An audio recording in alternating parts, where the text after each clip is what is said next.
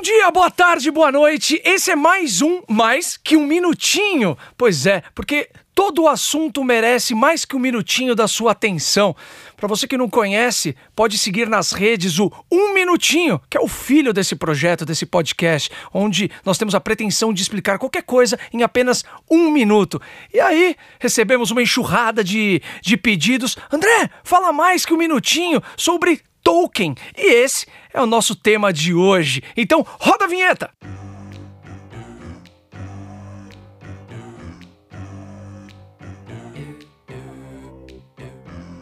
Quando fala em Tolkien, a primeira coisa que te vem na cabeça? Aquele chaveirinho lazarento que você perde em todo lugar e você não consegue fazer uma transação bancária. É, mas o bendito Tolkien é muito mais do que isso. Ele é a segurança. Vamos explicar melhor? Se você não viu o vídeo de um minutinho, roda! Para entender o Tolkien, você tem que entender o blockchain. Resumindo para você, é um banco de dados dividido, compartilhado em vários computadores. E aí não tem como você falsificar, né? O Tolkien é um meio muito conhecido para se proteger das fraudes no meio digital, mas também muito usado agora em mercado de capital. O token de banco, sabe? O nome correto dele é Token OTP, OTP, One Time Password. Por isso que ele fica trocando a senha. É uma segurança. E a tokenização é transformar um ativo real num ativo digital. Mas o que, que é isso? É você pegar uma coisa que existe no mundo real e fragmentar em unidades criptografadas chamadas tokens. Ah. ah, mas o que, que pode ser isso? Pode ser tudo. Você pode comprar, por exemplo, o token, uma fração de um apartamento. E aí você recebe como se fosse um aluguel compatível com a fração que você adquiriu. E se você pensar bem, até democratiza, né? O acesso de todo mundo ao mercado de capitais. É um investimento, sacou? Como sempre, eu trago um convidado, um especialista, alguém que vai falar com propriedade, porque eu sou um grande picareta. Então, com vocês hoje para falar sobre a tokenização, o token, que eu achei que era só um chaveirinho. Com vocês, Ronaldo Torturella, que é diretor executivo do mercado Bitcoin. Ninguém melhor para falar do que você, né, Ronaldo? Tudo bem, meu velho? Fala, André, beleza? Boa tarde, bom dia, boa tarde, boa noite, né? Todo mundo. Porra, o cara, o seu vídeo de um minutinho, sensacional. Né? Acho que explicou, estava até te falando antes, né? A gente, você conseguiu explicar em um minuto pô, o que a gente tenta explicar em, em uma hora. Né, qual é a diferença do token lá do One Time Password do token real, né? Então, pô, acho que tem um, a gente vai conseguir falar aqui rapidinho, bem, bem bacana de como funcionam os tokens, né, cara? Como é que funciona a tokenização na vida real aí. É muito doido isso, né? Porque ele é muito mais amplo, é complexo, mas ao mesmo tempo é uma coisa simples, porque é uma fração de qualquer coisa que existe real, só que no mundo digital. Resumindo, é isso. Exatamente isso. Quando você falou ali no vídeo, cara, o token pode ser tudo, essa, todas as minhas apresentações eu falo desse mesmo modelo. O que é o token? Eu gosto de comparar o token a um container. Né? Ele é um container que você pode botar qualquer coisa lá dentro, né? Então, assim, pô, o token hoje, né? Ele, pô, vem, você faz, o token pode representar, como você falou, uma fração pô, de uma empresa, pode representar um ativo real, pode representar algo é, é, que está no metaverso, né? Pode representar qualquer coisa, né? Só que quando a gente está falando de tokenização, né? Realmente, você quer transformar um ativo, né? É, que está no mundo, especialmente, eu acho que a gente tem uma grande oportunidade aqui, né? De trazer para o mundo do mundo real para o blockchain, né, para o digital, você pega, pega aquilo transforma em pequenas frações. Né, e você pode circular isso no mundo inteiro. Acho que esse é o grande barato da tokenização, é você pô, pegar pedaços pequenos. Né, acho que um exemplo legal que a gente faz lá no mercado Bitcoin, você viu aquele ativo precatório. O precatório é um ativo que até então, cara, só grandes bancos, grandes milionários têm acesso, né? Porque pô, é, um, é, um, é um ativo que é uma dívida pública, né, que tem um spread enorme, né, você tem um valor enorme ali quando você compra, né, e, pô, quem que compra hoje? Tesourarias grandes, grandes bancos, pô, a gente consegue tokenizar, né, e você hoje, com 100 reais, por exemplo, lá na nossa plataforma, você compra um pedaço precatório que te rende mais de 20% ao ano, né? Isso é um token, você tem um pedacinho ali. Mas, cara, Ronaldo, isso é muito doido, cara. Porque a gente falou depois da, da, da, Segunda Guerra Mundial, falamos de Guerra Fria, aí começamos a falar de globalização, que o mundo é um só. Cara, a democratização desses, é, vamos dizer, mercado de investimento, para não falar mercado de capitais, porque muita gente pode não entender, isso é muito doido, isso é muito maluco. Porque como que eu explicaria isso para minha avó, pro meu avô? Como que eu posso ter algo que eu não tenho, mas eu tenho? porque é um bagulho virtual. Eu não tenho. É, não é real. Quando começou isso? De, de. Porque eu queria que você deixasse bem claro a diferença, porque o, o token é um criptoativo, não é isso? Isso. É, esse é um bom ponto. Né? Quando surgiu lá, lá atrás, né, 2009, quando surgiu o Bitcoin, né, Satoshi Nakamoto, né, o pseudônimo, né, lançou o blockchain, lançou o Bitcoin, né, esse esse é, esse ledger distribuído, né, eles chamam de ledger distribuído, né, você ter o blockchain, você ter o conhecimento distribuído numa cadeia de blocos mundialmente, não existe nada centralizado aqui. Não existe um banco central, né, não existe uma entidade financeira nenhuma dando preço ou valor para aquilo, e sim o próprio sistema. Né? O próprio sistema emite, o, o, o, o emite as novas moedas. Né? E quando você né, é, olhou, quando você olha é, o blockchain, fala assim, cara, surgiu aqui um ativo, esse foi o primeiro ativo realmente nascido no mundo digital. Né? O Bitcoin, o primeiro, né, ele nasceu no mundo digital e ele só existe no mundo digital. Né? Mas o blockchain criado ali, esse, né, esse conhecimento, essa cadeia de blocos distribuída no mundo, foi evoluindo, né, até que surgiu o Ethereum, né, que é uma outra moeda, uma outro, é uma outra rede, né, o Ether é uma outra rede, né, surgiu essa outra rede que ali sim você poderia executar os famosos smart contracts, né, são os contratos inteligentes. Então, pô, quando você tem uma rede né, que está distribuída no mundo inteiro, não tem ninguém regulando, não tem Banco Central, não tem FMI, não tem ninguém regulando esse, é, é, essa rede. E você passa a conseguir executar contratos inteligentes, e aí por isso que a gente fala que token pode ser tudo, porque um contrato pode ter tudo. Né? Eu posso pegar um, um, um smart contract, escrever qualquer coisa. Posso dizer que toda vez que eu transferir um dinheiro para você, ele volta para mim. Né? Isso tudo é permitido. Né? E criou-se dentro, claro, como você, você existe um blockchain aberto, né? criou, criou-se padrões. Né? Então foram criando padrões, né? que é o famoso, quando você, todo mundo já deve ter ouvido falar, o famoso token ERC20. Né? O que, que é um token ERC20? O ERC20 é um token que tem uma caracter, tem um conjunto de características mínimas. Até para eu poder não criar um contrato, né, que eu falo assim, eu emiti uma moeda que toda vez que eu transferir para você, ela volta para mim, né? Porque em sistema você pode programar o que você quiser. Imagina que é um container, né? Você bota tudo que você quiser lá dentro, né? Então esse padrão RC20 ele garante que eu tenha mínimos padrões ali para eu poder, para ele ser garantido assim, ó, esse token RC20 ele tem, é, ele tem um, um, uma, uma soma de valores, ele é transacionável, né? Ele não pode voltar de um para o outro. Então tem algumas características que dizem que ele é RC20. Aí legal, criaram um padrão, né? Uhum. Então, quando cria um padrão, você fala, agora eu consigo fazer um token, né? Porque senão, assim, você escreve qualquer coisa. Você quer acabar com a enxaqueca em menos que um minutinho? Às vezes bate aquela enxaqueca, né? Muitas vezes quando menos se espera. Por isso, eu quero falar do Doril Enxaqueca, que é mais que um, é dupla ação contra a dor. Isso porque ele possui ação analgésica e anti-inflamatória, ou seja, você pode ficar zero bala, novinho em folha, rapidinho, tipo um minutinho. Ah, é muito boa essa. E ó, só porque somos amigos, nós vamos te dar um desconto no site da Droga Raia. 10% com desconto Doril Enxaqueca. Se liga no cupom, hein? Doril Enxaqueca, tudo junto. Para qualquer produto da linha. E olha só que beleza, hein?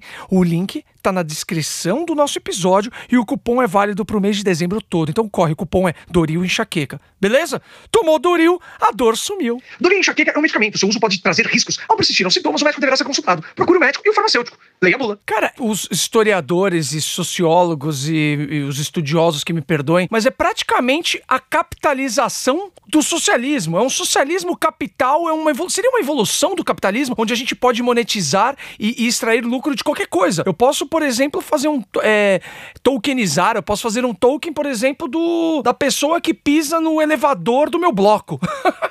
pode. E assim, surgiu, teve um, um grande boom, né, especialmente ali é, pouco antes de 2019, um boom enorme. Inclusive deram um nome, né, pra, até para poder competir com o mercado de capitais, o IPO, né, com uma oferta pública inicial de ações, né, criaram o ICO, né, que é o Initial Coin Offering. E aí ali explodiu, explodiu. Tiveram mais de 2 mil ICOs. Tinha moeda, tudo que você podia imaginar. Né? Assim, você comprava moeda, é isso. Pô, se você pisar não sei aonde, você vai ganhar o token Então criou-se, assim, foi uma, é, como toda revolução, né? Você ali é, nessa, nesse boom dos ICOs foi criado muita coisa. As pessoas investiam dinheiro em, em, em sistemas, né? Em, em, moedas que sequer sabiam o que representavam, né? E subiam, né? Elas eram listadas nas grandes bolsas mundiais e subiam 2, 3 mil por cento por dia, né? Assim, era uma loucura, era uma loucura. E depois disso, né? Você chega lá e, e assim o mercado começa a precificar. Muitos desses viraram água, né? Então assim você compra um projeto é isso, uma moeda que vale o que o, o, o esse, esse primeiro passo do seu vizinho no elevador, pô, isso vai em algum momento o mercado vai precificar. Pode ser legal ali no começo um hype todo mundo caramba vou entrar nisso, né? Mas isso vai o, o mercado sempre precifica. Né? Então, os ICOs, passou-se a época desses ICOs, né? agora a gente diminuiu. Sim. No final das contas, o que faz um, um, um criptoativo desse forte e que ele perdure mais tempo? É um lastro? É algo real que é o princípio básico de qualquer moeda, né? Exatamente, porque assim, você. É, eu lembro que eu fui em várias feiras, né? Tem aquela feira Consenso de Nova York, que foi a de 2019, um pouquinho antes da pandemia. Teve assim, foi a época dos ICOs bombando, bombando. Tinha assim sistemas que falavam, tinha um que você recebia, era tipo um YouTube, que você pagava para ver um vídeo, mas recebia para poder publicar. Aí ficava um negócio, era uma moeda que bombava, né? Assim, mas fala, cara, isso aqui não tem sentido existir, existe o YouTube, né? Então, por, nesse, mas subiu, valorizou muito, moedas de tinham moedas, criptomoedas para serem usadas em cassinos. Ah. Você fala, caramba, mas por que eu já compro a ficha do cassino? Por que eu quero uma moeda? Mas ela, por que uma moeda dessa subia 2 mil por cento de um dia para o outro? Né? Mas subia porque estava nesse hype, as pessoas estavam se libertando. O Elon Agora, Musk, o, o Elon Musk postou. É o Elon Musk postou, né? Tá aí um bom, um bom exemplo, né? Mas o, o lastro, o que está por baixo, né? Aí, aí sim começou a estruturar, quando a gente hoje fala tokenização, você vê o presidente né, da, da SEC falando que as ações americanas vão ser tokenizadas, né, recentemente o próprio o próprio presidente da bolsa americana da, da, aqui da bolsa brasileira aqui da B3 anunciou que as ações né que vai entrar nesse momento de tokenização né? Então assim aí você começa a falar né de ativos reais com um lastro real. Aí o seu token passa a representar um negócio que a gente não é não é aquele esquema que a gente chama né que é uma pode ser uma fraude ou algo que não funciona por baixo você passa um token que representa sim um ativo real um ativo que tem uma liquidez. Por exemplo, o token que, que vocês lançaram recentemente, que foi o token do Santos, é algo que não tem como você perder dinheiro, porque vocês pegaram a porcentagem da transferência de um grupo de jogadores que vai ser repartido para quem investir e comprar esses tokens. Qual, qual seria a, a diferença principal de uma criptomoeda e de um token? Porque pelo token, pelo que eu tenho visto, não tem como perder, tem? Dinheiro, de, no caso? Você pode perder se o ativo principal, assim, né, como um token hoje pode representar, por exemplo, nesse caso do, do direito do Santos, ou se um precatório, né, você pegar um, um, um precatório e o token representar o precatório. Se o precatório não for pago pelo, pelo, pelo governo, por exemplo, você pode perder sim. Você está diretamente, quando você tem uma fração de um ativo, você está diretamente ligado a ele. Né? Então, não importa se o Bitcoin vai bater um milhão ou zero, né? o seu token ele representa aquele ativo exclusivamente. Né? Então, se você comprou um ativo de uma casa, né? se você cita ali no, no você cita muito bem ali naquele vídeo, né? Se a casa, né? Se cair um fogo queimar, se cair um meteoro nela, ela explodir, cara, o seu token vai valer zero. Né? Então, porque ele está ele tá diretamente ligado ao ativo real que é ao qual ele representa. Mas que é muito mais fácil de você materializar na sua cabeça do que, por exemplo, um Bitcoin. Exatamente. Então, assim, eu acho que o grande barato da tokenização é essa materialização no mundo digital de algo real. Né? Então, quando você tem algo real né, que, que representa, é, e você tem uma representação digital ali, que você tem um pedacinho, é, isso sim, você está de fato passando assim, cara, eu com 50, 100 ou 10 reais, eu tenho uma fração de um ativo que pode valer muito mais que eu com 10 reais. Eu nunca compraria, por exemplo, um precatório, nunca compraria, de repente, uma casa que vai valorizar, né? Mas eu agora consigo comprar um pedacinho com esse token. Né? Então, isso é o grande barato da tokenização. Né? É acessibilidade. É acessibilidade, democratização de fato Né? Ou a gente fala que no mercado, quando a gente está ali no mercado Bitcoin, né, a gente democratiza é, o acesso a investimentos de alta, de, de, alta renda, que poucas pessoas teriam acesso. Né? E eu acho que a, o, o, grande, o grande favor e o grande barato da tokenização é você, pô, eu com 50 reais eu posso comprar, você vê, esse token do Santos, né? Quando na vida que alguém teria acesso ao, ao, a um percentual da venda do Neymar de qualquer, de qualquer clube? Né? Isso é algo que tá, só o clube, só o Santos tem esse direito, né? Apenas o Santos tem esse direito, né? Então assim é uma é, é, a tokenização permite que eu, um mero investidor aqui quietinho, né, consiga ter um, um consiga ter acesso a esse a esse ativo que pode valer tanto, mas tanto, né? Que só um clube teria, ou só um banco teria, ou só uma grande tesouraria teria, ou só um grande bilionário teria né? E eu com o token eu passo a, a ter, claro, né? Dentro do percentual do que eu tiver, quanto mais eu comprar, melhor. Né, eu passo a ter um pedacinho disso, sim. E Ronaldo, última pergunta aqui: como que lida com essa, com esse, com essa, com esse novo mercado, com esse novo poder de capital, é, os bancos centrais do mundo e os grandes banqueiros, porque o, o, o dinheiro sempre circulou é, a maior parte, a maior, maior quantia, esse privilégio na mão desses caras. E agora com essa democratização, como que eles estão vendo isso? É, esse é um ponto muito importante, André, porque assim acho que passou, né, a gente teve uma evolução do momento de negação e de tentar bloquear, né, é, é, pô, posso falar bem aqui que eu vivi, eu, estive do lado de lá, fui banqueiro, né, agora estou do lado de cá.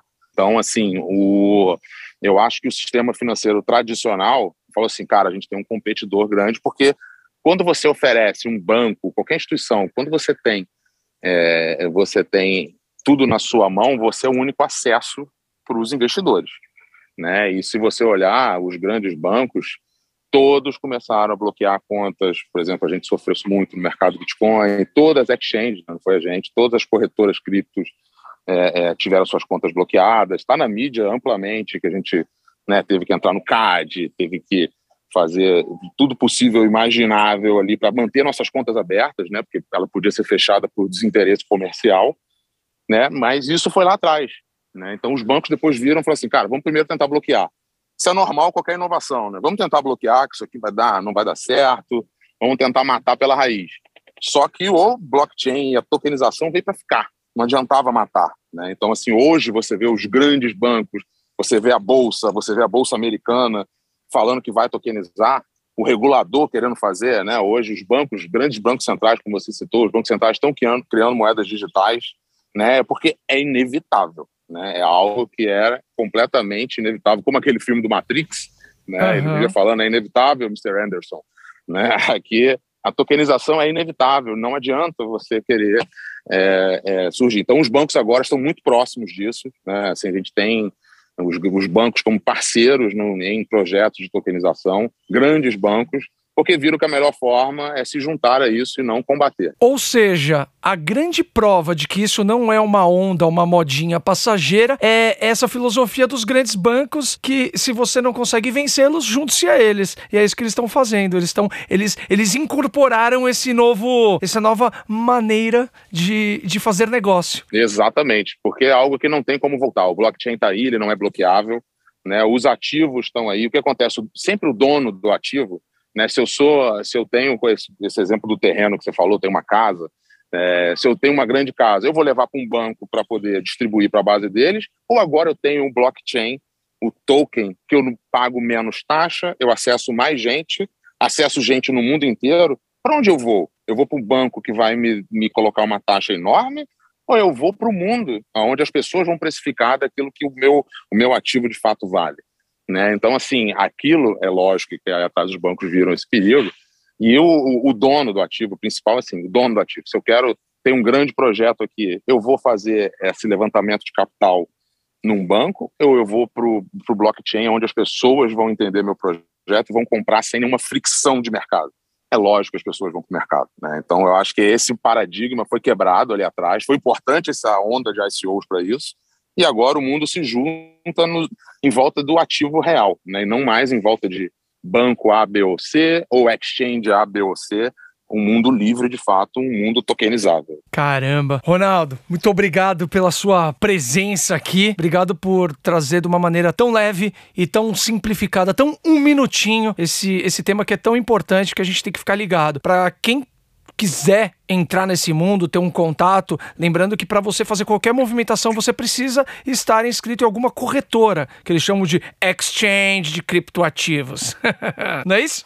Exatamente. Você pode, é, você pode, para você ter um marketplace, né, um local para você transacionar, sim, né? Então é importante você estar numa corretora, numa corretora especialmente que siga as leis, né, que siga é, todas as leis brasileiras. Então é importante, né, é, olhar esse esse é, é, qual corretora você vai estar. Acho que é um ponto muito importante, sem fazer jabá aqui do mercado do Bitcoin, mas né, é importante você estar numa corretora que siga as leis, que reporte, né, que você então tem, tem várias séries aqui no Brasil. É só importante ter isso até para segurança, né? Para a gente é um dinheiro muito suado para a gente realmente comprar ativos corretos, comprar é, criptomoeda da forma correta também. Ronaldo, brigadão, viu? É, Ronaldo Torturella, diretor executivo do mercado Bitcoin, trazendo pouco mais que um minutinho de informação. E vocês ficam ligados, muito obrigado pela sua companhia. Compartilhe, propague essa informação, porque isso daqui é educatenimento. Dá para você informar e entreter ao mesmo tempo. Eu sou André Vasco, nos siga nas redes sociais, arroba um minutinho com H. Até semana que vem, até o próximo episódio, com mais um tema, mais uma curiosidade. Vamos vasculhar, chafurdar nesse mundo novo que se abre. Fiquem com o Papai do Céu.